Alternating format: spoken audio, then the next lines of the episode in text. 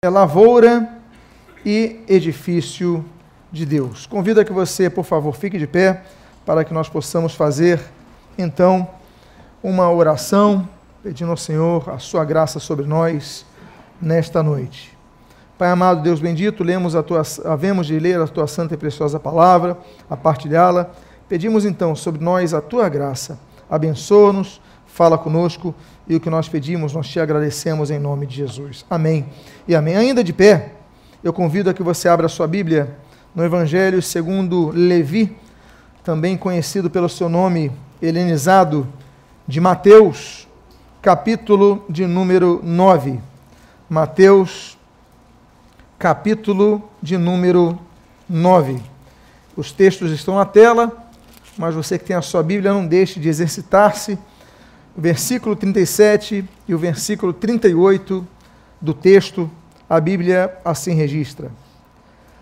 A seara, na verdade, é grande, mas os trabalhadores são poucos.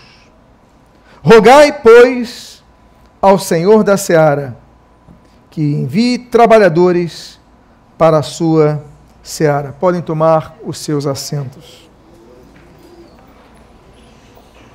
Jesus está no início do seu ministério e ele então começa a percorrer as aldeias, as cidades, e ele vê que aquelas regiões estão com carência de trabalhadores. Ovelhas sem pastor, pessoas que tinham muita religião, mas não tinham vida. Religião nunca faltou em Israel, religião nunca faltou no Oriente Médio, aliás, opções de religião não faltam. Havia inúmeras divindades para inúmeros motivos, mas faltava o anúncio do Evangelho, o anúncio do caminho a Deus, Jesus.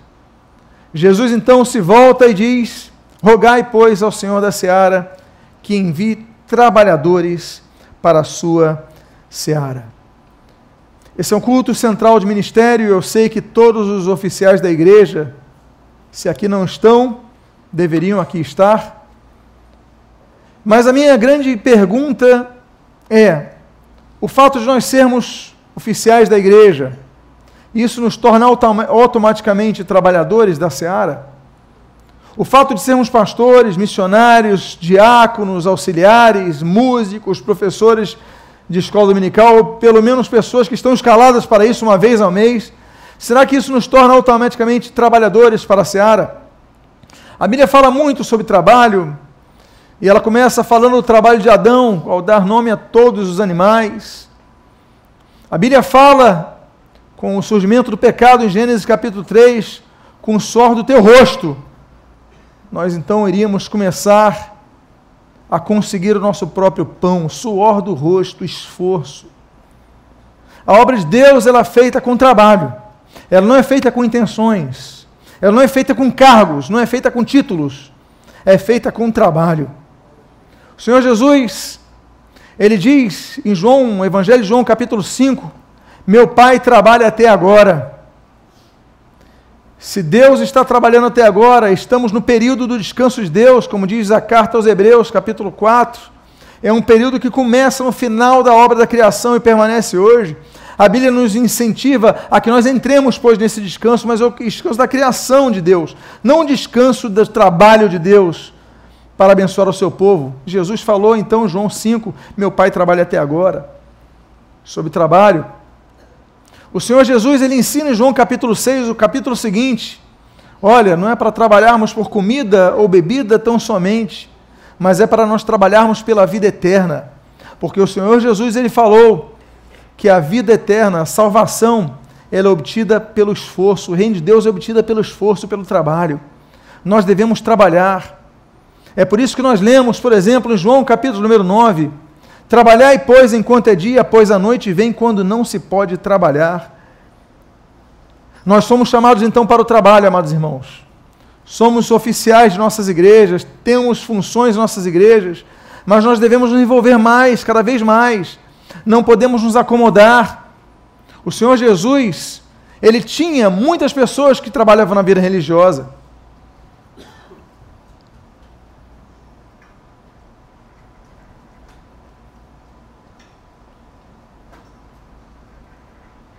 Havia muitas pessoas que trabalhavam com religião. Havia muitos partidos religiosos, fariseus, saduceus, escribas. Haviam mestres da lei. Mas faltavam coisas essenciais. O trabalho, então, tem que ter uma essência em nosso coração. Temos que procurar trabalhar, nos envolver, ter iniciativa. Se você vê que falta alguma coisa na igreja, procura o seu líder, procura um pastor, procura um, um diácono, um líder, fala, olha, tem essa carência, me coloca para me evangelizar, me coloca para isso, me coloca para aquilo. Muitas vezes a gente espera ser chamado pelo líder. E nós temos que ser uma igreja mais ativa, uma igreja mais atuante. E o texto, então, ele continua dizendo um outro texto que eu gostaria de compartilhar com os irmãos, que diz Isaías capítulo 50, versículo 4. A palavra de Deus assim ensina: O Senhor Deus me deu língua de eruditos, para que eu saiba dizer boa palavra ao cansado. Ele me desperta todas as manhãs, desperta-me o ouvido, para que eu ouça como os eruditos. Deus nos desperta, nos desperta para trabalhar. Deus nos desperta nos desperta para ouvir como eruditos, para entender. O recado de Deus, do Espírito Santo, as duas cartas que, nos dois capítulos que se dedicam às sete cartas às igrejas do Apocalipse, elas têm uma frase em comum. Aquele que tem ouvidos para ouvir, ouça o que o Espírito diz à igreja. Por que, que ela diz aquele que tem ouvidos para ouvir? Porque há pessoas que têm ouvidos e não ouvem. Há pessoas que têm ouvidos e não entendem. Mas o texto diz: O Senhor me deu língua de eruditos para que eu saiba dizer boa palavra cansada, Ele me desperta todas as manhãs, me desperta o meu ouvido para que eu ouça. O Espírito Santo nos incomoda. Ele nos desperta. Temos algumas menções de despertar na Bíblia. Nós temos em Juízes capítulo número 5, por exemplo, aquela palavra desperta, Débora. Desperta. Débora julgava, Débora julgava debaixo de uma árvore ali, mas Deus começa a despertar Débora para entoar louvores e para começar a entrar numa nova fase, numa nova dimensão ministerial. Deus fala desperta Débora, Deus fala desperta João, desperta Antônio, desperta Maria, Deus chama, fala para nós despertarmos, porque Deus tem mais coisas para fazer. O problema de muitos na igreja é a acomodação, eles não despertam, eles relaxam. E a Bíblia diz: Maldito aquele que faz a obra do Senhor, o que? Relaxadamente. Nós entramos no automático, nós somos diáconos, já somos no automático, somos pastores, entramos no automaticismo, um robotismo, uma, uma questão que não tem mais vida. E quantas vezes nós vamos para cumprir escala, nós vamos porque temos que ir, alguém que obriga, ou, ou é, eu vou, senão vão falar mal de mim, eu vou lá porque o pastor vai ver que eu estou ausente, e a gente começa então a ter um outro tipo de cobrança a gente muda o referencial, que é o agradar a Deus. E a gente começa a se preocupar em agradar aos, aos outros, às demais pessoas. Desperta, Débora. Deus quer nos colocar em funções novas. Pastores mesmo, missionários mesmos. Deus às vezes tem mostrado coisas que nós, opa, Deus está apontando um caminho para nós trabalharmos. É por isso que eu gosto aqui nos cultos centrais do ministério. Eu gosto que os líderes mostram o que Deus tem feito nas, nas igrejas. Hoje nós vimos que Deus tem feito em algumas igrejas aqui. Os líderes mostraram, ó, Deus está fazendo isso, está fazendo aquilo. Isso glorifica a obra de Deus, mas mostra que a liderança não está parada, desperta. Há outro texto que fala de despertar, está em Isaías capítulo 5, 43, que fala: Desperta, ó memória. Nós temos que pedir a Deus que desperte a nossa memória. O que a Bíblia diz em Lamentações capítulo 3, Quero trazer à memória aquilo que me dá, traz esperança. Nós devemos pedir a Deus: desperta a minha memória, para que eu me lembre. Nós paramos de fazer coisas porque muitas vezes nós esquecemos o que Deus fez por nós. Porque há pessoas que são resgatadas, curadas, libertas, salvas, agradecidas às pessoas que eles evangelizaram, etc. Passa o tempo, você esquece das costas para as pessoas, não quer mais fazer nada. Você é prosperado, você esquece a igreja. Você esquece que Jesus te curou, Jesus te resgatou, você esquece tudo. Você dá as costas para o Evangelho. Quantos estão no mundo hoje por causa disso? Desperta a memória.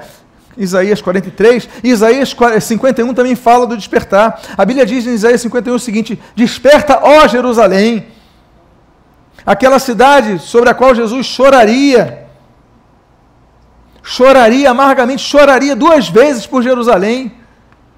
A Bíblia diz, Isaías 51, desperta, ó Jerusalém.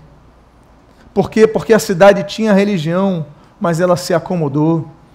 Aquela mesma cidade que era tão convicta quando Jesus entrou pelas suas portas, dizendo: Hosana ao que vem em nome do Senhor, bendito aquele que vem em nome do Senhor, e colocavam ramos. Poucas horas depois estavam gritando: solta Barrabás. As mesmas vozes, as mesmas pessoas, o mesmo povo. Desperta, ó Jerusalém. Há um outro texto que fala desperta, que é um dos textos mais intensos da profecia.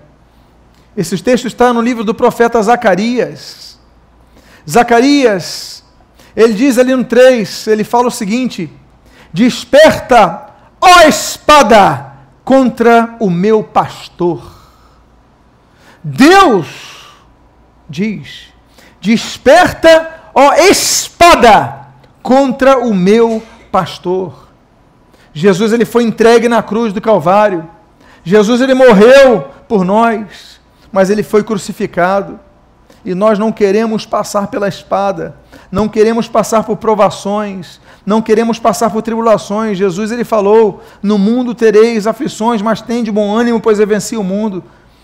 Jesus ele já nos alertou, olha, são dois caminhos, um largo que dá para a perdição e um estreito que dá para a salvação. E nós não queremos passar por isso. Deus tem nos levantado para trabalharmos, mas Deus diz: desperta. É por isso que nos lembramos do texto de Efésios, capítulo 5, versículo 14, quando a Bíblia diz assim: Desperta, ao tu que dormes, levanta-te de entre os mortos e Cristo te iluminará. Mas nós, para que Jesus nos ilumine de entre os mortos, nós temos que despertar do sono. Há muitas pessoas que estão dormindo dentro das igrejas. Deus está falando, estão com seus ouvidos tampados e estão dormindo. É por isso que a Bíblia diz: Ele me desperta todas as manhãs. Todos os dias nós devemos pedir a Deus: Deus me desperta, desperta a minha memória, desperta o meu espírito, desperta o meu ser Todo dia você tem que buscar ao Senhor, porque todo dia Ele está falando conosco. Você reparou? Me desperta todas as manhãs. Todo dia Deus tem que mostrar alguma coisa. Você não ouve apenas coisas no culto, ou apenas coisas na igreja. Deus é um Deus que nos desperta toda manhã, todo dia nós temos algo a aprender. Então fique atento para o que Deus tem a falar contigo, como já tem falado. O texto, entretanto, que nomeia esta mensagem. Nós nomeamos esta mensagem com título, com título lavoura e edifício de Deus. E o texto que está na tela, nós lemos o seguinte: Porque de Deus somos cooperadores. E aí está sinergos, lavoura.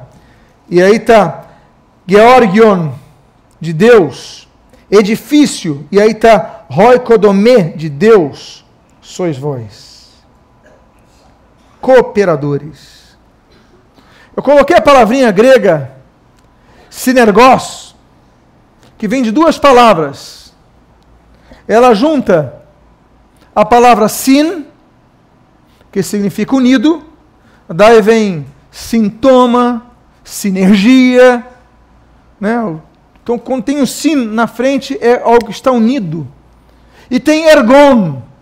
Ergon vem de ergos, trabalho, Trabalho unido. Esse é o original da palavra cooperadores.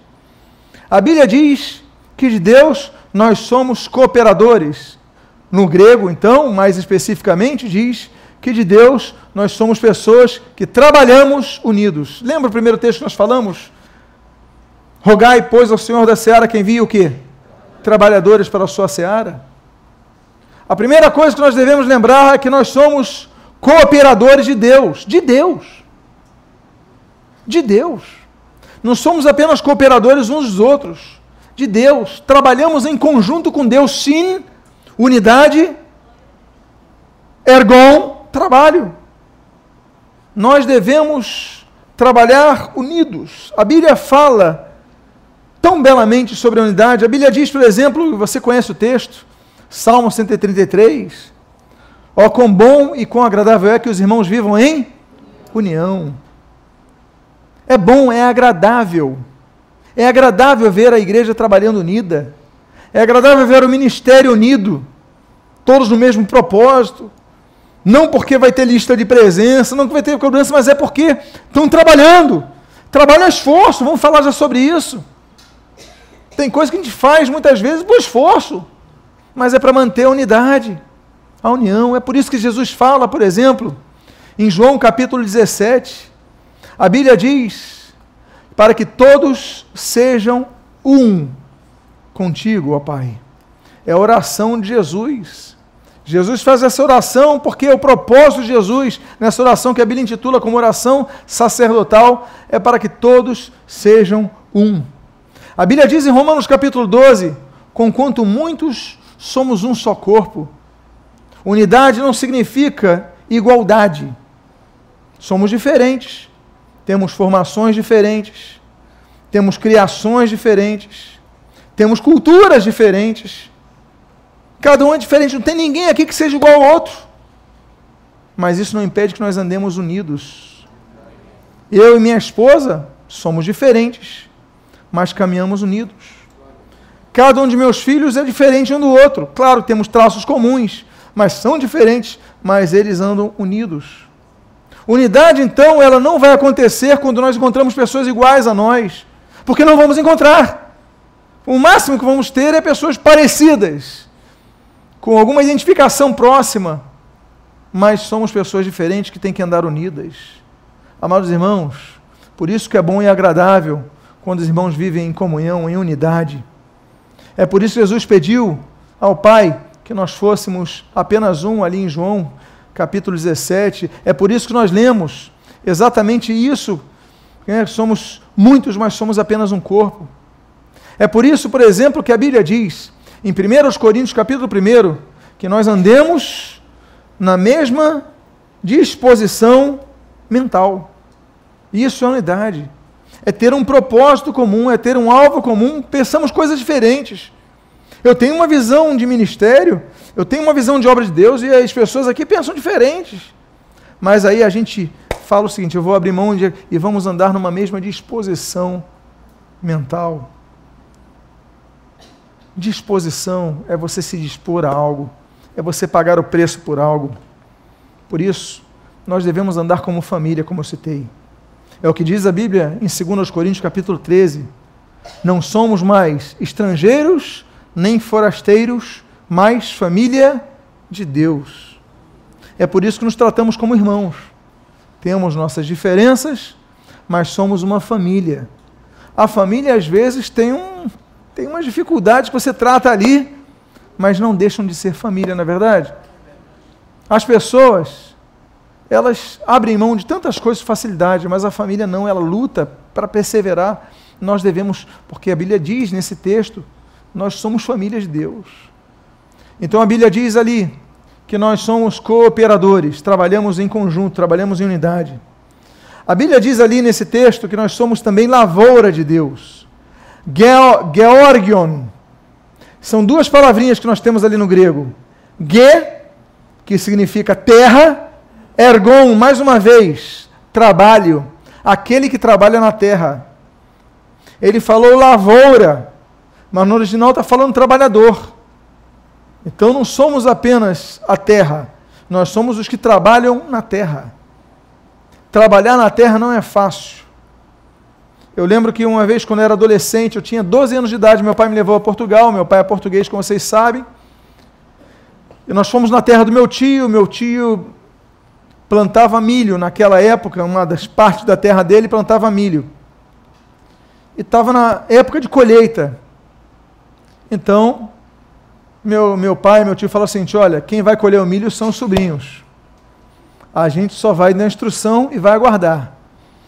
E nós começamos a colher. Meus amados, você pensa que é fácil colher um milho? Eu lembro que eu saí todo arranhado, todo ardido, estava um sol para colher.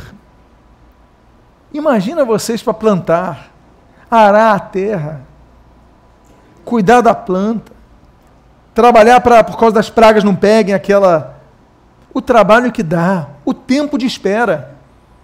Quanto tempo demorou até que aquele milho pudesse ser colhido? Quanto tempo demora? Lavoura de Deus nos mostra que o trabalhador da seara de Deus não nasce pronto. Ele começa trabalhando, mas ele tem a aprender e amadurecer com o tempo. Eu ainda estou precisando amadurecer. Cada um de nós precisa amadurecer. Nós devemos entender que já não sabemos tudo, que somos apenas aprendizes. Você é um aprendiz, você é um aprendiz, você é um aprendiz, você é um aprendiz, independentemente da experiência que vocês tenham, que nós tenhamos, independentemente do tempo que nós temos de ministério, nós somos lavoura de Deus, estamos crescendo. A nossa maturidade plena só vem quando estivermos no céu, porque ali nós podemos descansar do nosso trabalho, mas até lá é trabalhar. A planta ela só vai nascer quando receber água e quando receber sol. A planta, a planta para vingar, ela precisa combater os fungos, as pragas. Meus amados, isso é obra de Deus. Sois lavoura de Deus. Somos uma plantação de Deus, trabalhadores, ergue, ergon, ge, nós trabalhamos na terra. Nós devemos calejar nossas mãos. Nós devemos amadurecer, mas nós devemos nos cortar muitas vezes.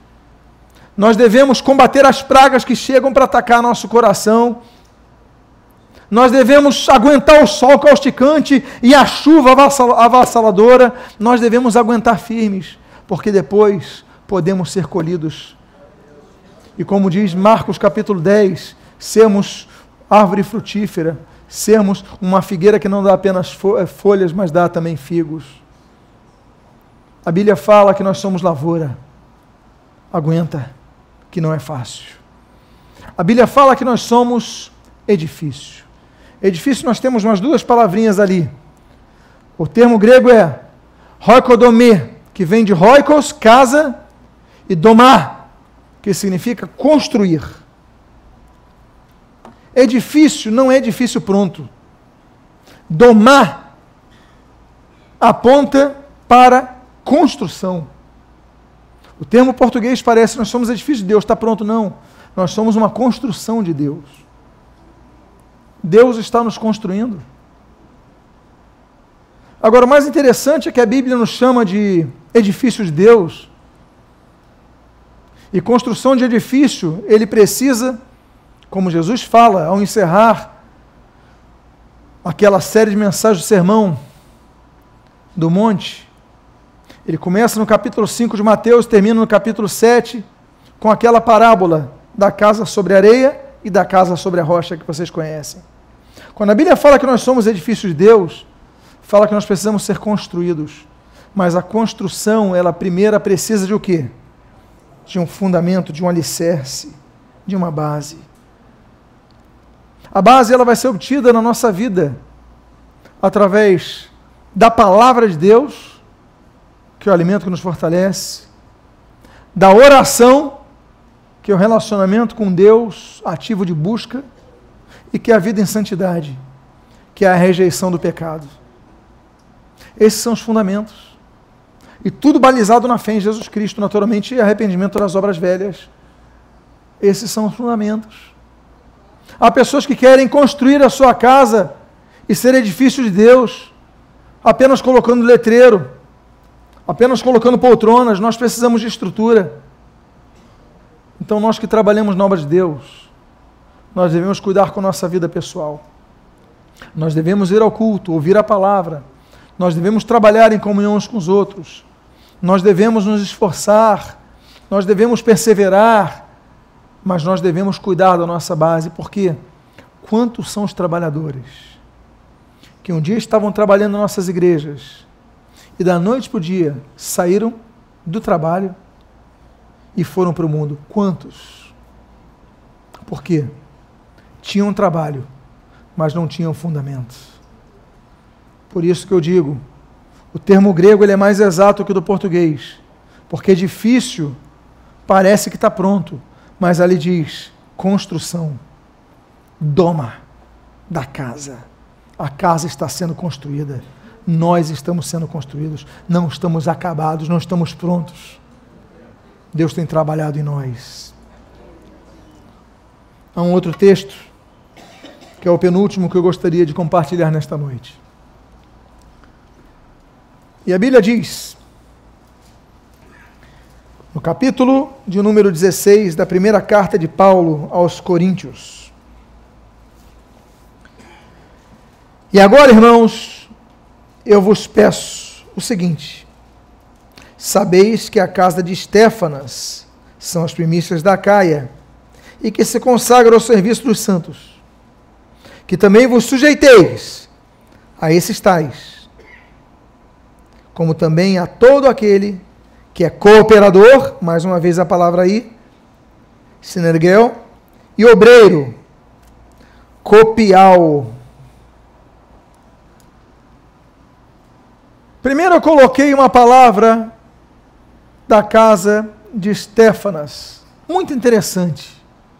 O texto diz: olha, eu vos peço o seguinte: sabeis que a casa de Stefanas, eu coloquei o termo em grego, Stefanas são as primícias de Acaia que se consagram ao serviço do Senhor, os santos, que também vos esses tais.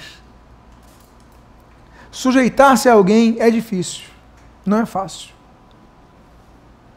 Mas só quando nós nos sujeitamos é que os frutos trazem ordem. Estamos vivendo uma situação no Rio de Janeiro do dia de hoje, que é o culminar de uma tomada de decisões que foi desunificada. Havia três comandos. Havia um comando do Estado, havia um outro comando da polícia, do que tinha que fazer ou não tinha que fazer, e havia o comando do Exército, que pela Constituição não pode agir sem que o Estado peça. Cada um dizia uma coisa, e foi o tema dos jornais de ontem.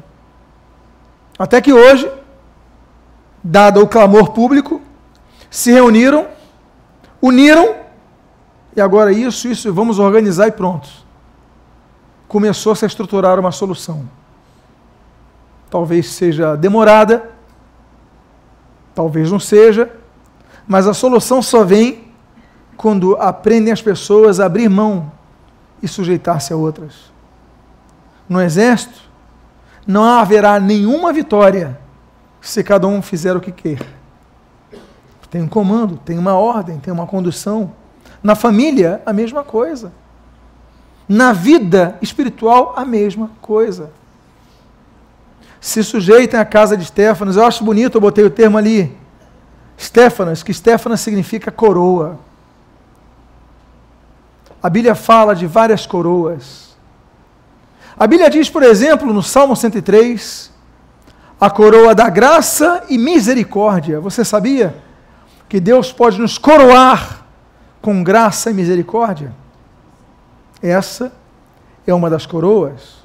Nós temos a coroa que, primeira carta de Paulo aos Coríntios, capítulo 9, diz, a coroa incorruptível, que nós havemos de receber no porvir. A Bíblia diz, por exemplo, sobre a coroa de alegria, em 1 Tessalonicenses 2. Deus pode nos coroar com alegria. O coroamento é um ato que acontece em determinado momento.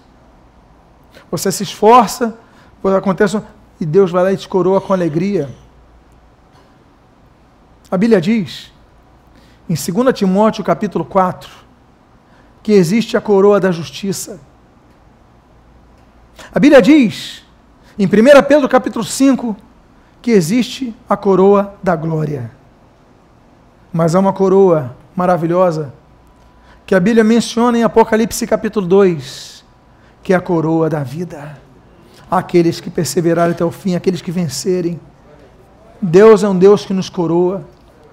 Quando nós nos sujeitamos, abrimos mãos de tantas coisas mas Deus está vendo, Deus nos coroa, Deus nos abençoa. A Bíblia diz, como também a todo aquele que é cooperador, já falei sobre isso. A Bíblia menciona vários cooperadores.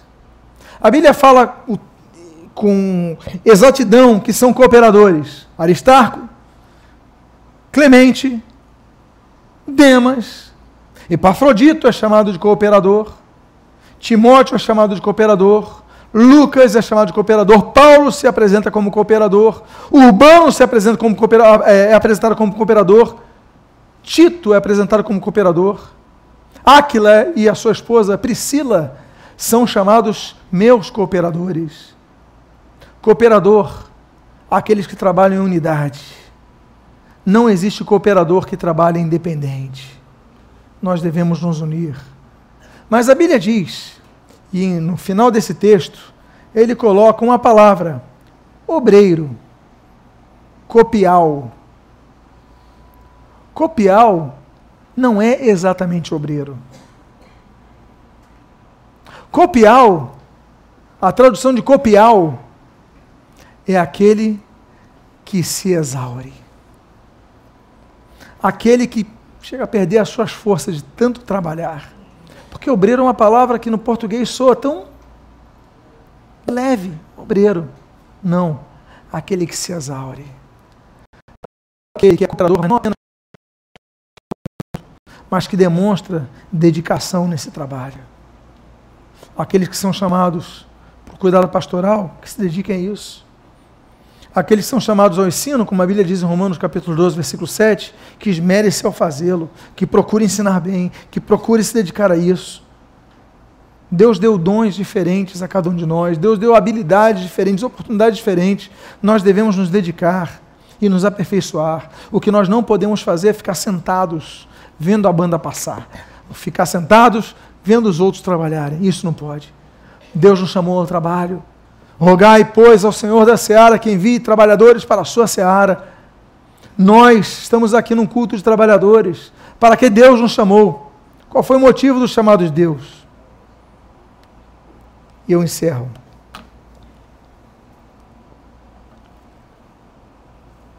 Eu encerro com o capítulo de número 4 da carta de Paulo aos Filipenses. Versículo 3. A ti, fiel companheiro de jugo, também peço que as auxilies, está falando de duas mulheres, Evódia e Sintique, pois juntas se esforçaram, olha o que diz o texto ali, sin, novamente de unidade, atleo, que competem por um prêmio, daí vem atleta, sin atleo, competem juntas por um prêmio. Ali está como se esforçaram. Interessante.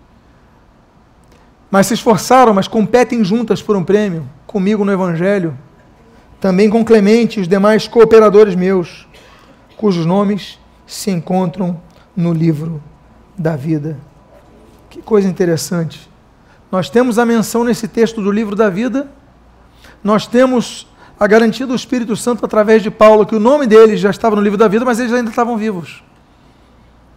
Portanto, no livro da vida não estão anotados apenas os nomes dos que morrem, mas também nos vivos, cujos nomes se encontram no livro da vida. Eles estavam vivos.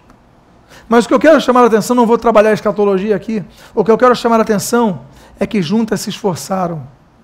Elas competiam por um prêmio. Por isso que eu coloquei a palavra sinatleo, daí vem atletismo, competição. Nós estamos competindo pelas almas. O diabo está ao derredor para destruir. João capítulo 10 que Satan diz que o ladrão vem apenas para roubar, matar e destruir. Mas Jesus compete, há uma competição. Ele falou: Eu vim para que tenham vida.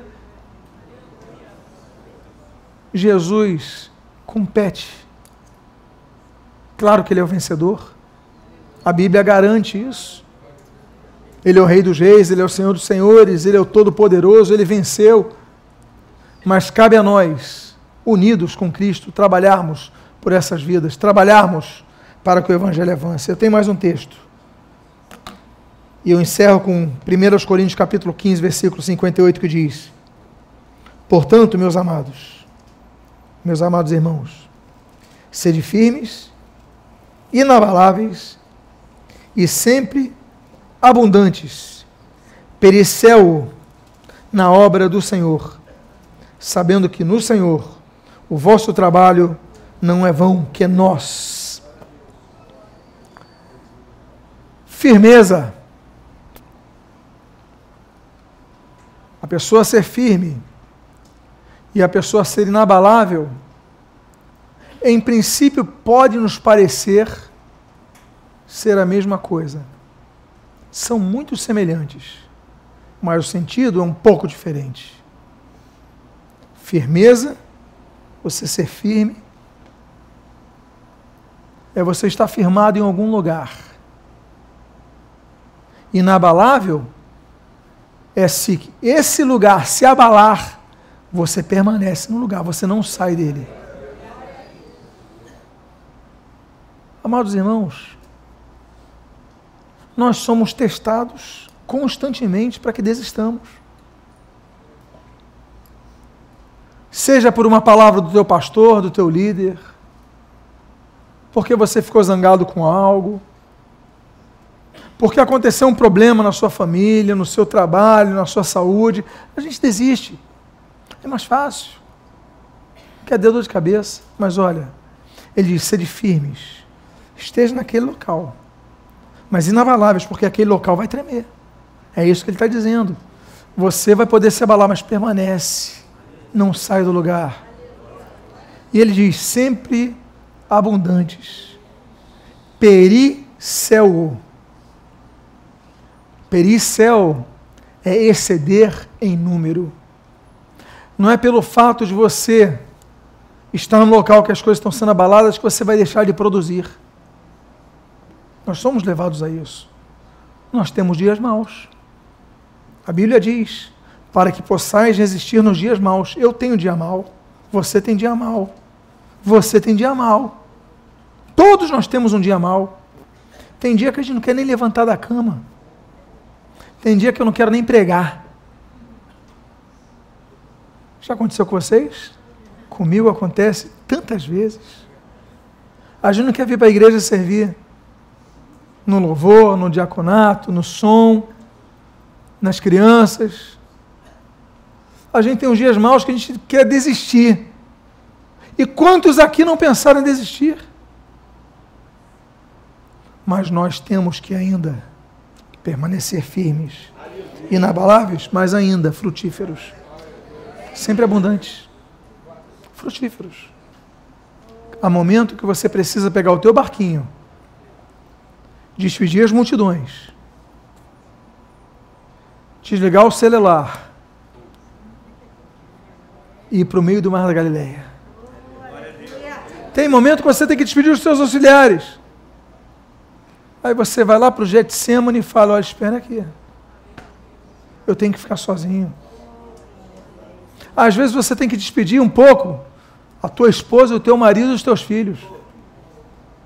Olha, eu preciso me separar um pouco para Deus, para eu buscar.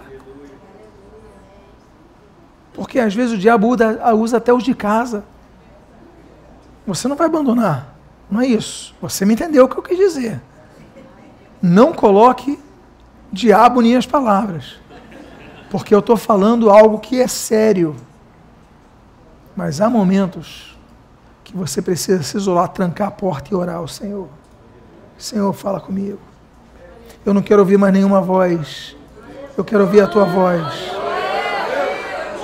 Aí você vai para o meio do mar da Galileia.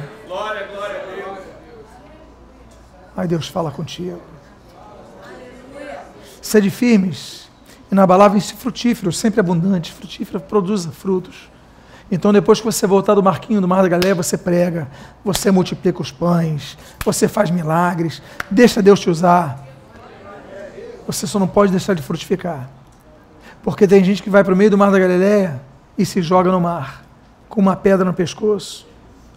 Desistem. Não, há momento de descanso, mas há momento de voltar. Mas o texto diz ali, sabendo que no Senhor o vosso trabalho não é que é nós. Que é nós significa sem propósito. Não é vão. Mas o texto que é nós aponta para um propósito existente.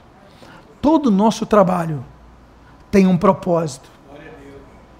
Não tem nada que nós façamos que não tenha um propósito. Você foi trabalhar naquela igreja? Com propósito. Será que eu sei o propósito? Eu posso pensar que sei alguma coisa, mas não sei. O meu propósito em pregar isso hoje aqui, eu não sei. Deus sabe por quê. Quantas vezes a gente prega coisas de forma diferente das quais nós preparamos? Já aconteceu com vocês? Às vezes o texto é o mesmo e você começa a falar outras coisas, Deus tem um propósito. E o trabalho na obra de Deus. Olha, eu estou cansado, eu estou isso, eu estou aquilo, mas você veio aqui ouvir a palavra. Deus tem um propósito para você ouvir essa palavra. Sejam firmes, sejam inabaláveis, sejam frutíferos, de maneira abundante, porque Deus tem um propósito no que você faz. Eu quero convidar a você aqui, por favor, fique de pé. Eu quero orar por sua vida. Você, trabalhador na seara do Senhor. Eu quero orar por você. Eu convido a você a fechar os seus olhos. Eu quero fazer uma oração. Pai amado, Deus bendito. Este é um culto cujo objetivo é reunir as lideranças das igrejas deste ministério. Para que tu fales, para que tu deis direção, para que tu deis conforto, para que renoves e nos fortaleças, nos renoves e nos fortaleças. Não queremos desistir, ainda que desanimemos, ainda que muitas vezes nos preocupemos, nos abatamos, mas Deus, vamos dizer a Ti, permaneceremos firmes e ainda que a estrutura se abale, nós queremos dizer que permaneceremos no mesmo local, de forma inabalável. Deus pedimos, tem misericórdia de nós, nos renoves, para que possamos apresentar a Ti uma árvore cheia de frutos. Sejamos abundantes na Tua seara. O Senhor Jesus nos ensinou a orarmos para que levantasses trabalhadores para a seara e aqui nós o fazemos a Ti. Oramos a Ti pedindo, Deus, levanta mais trabalhadores para esta seara e usa-nos também como trabalhadores, obreiros aprovados, que manejam bem a Tua palavra, que não se envergonhem disso, Pai, mas que sejam aptos para a Tua obra e toda boa obra, porque há um propósito em nossas vidas e por isso nós te louvamos, nós te agradecemos e nós te adoramos em nome de Jesus. Amém.